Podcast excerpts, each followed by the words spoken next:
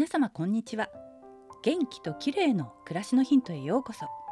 今日もお越しいただきありがとうございます。雨の日は膝や腰などが痛かったりしますよね。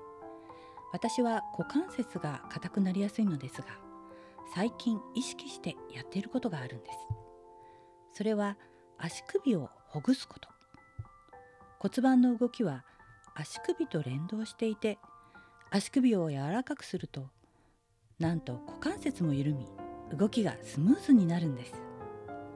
今日は効果絶大の足首ほぐしについてご紹介しましょう。足首って意識してケアしていますでしょうか？意外と忘れられがちですよね。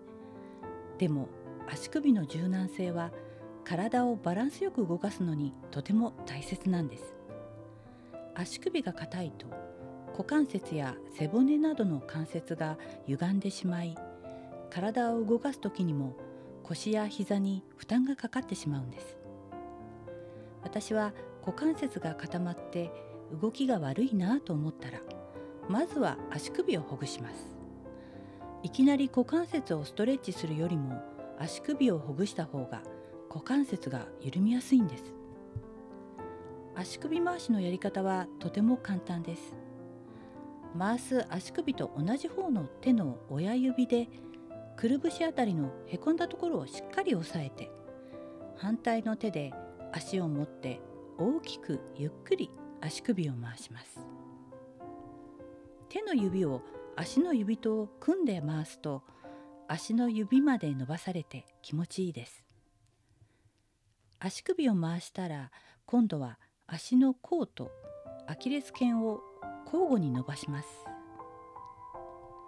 こうして足首をほぐすとふくらはぎも一緒にストレッチされるので血液の流れがスムーズになり体がポカポカ温かくなってきます。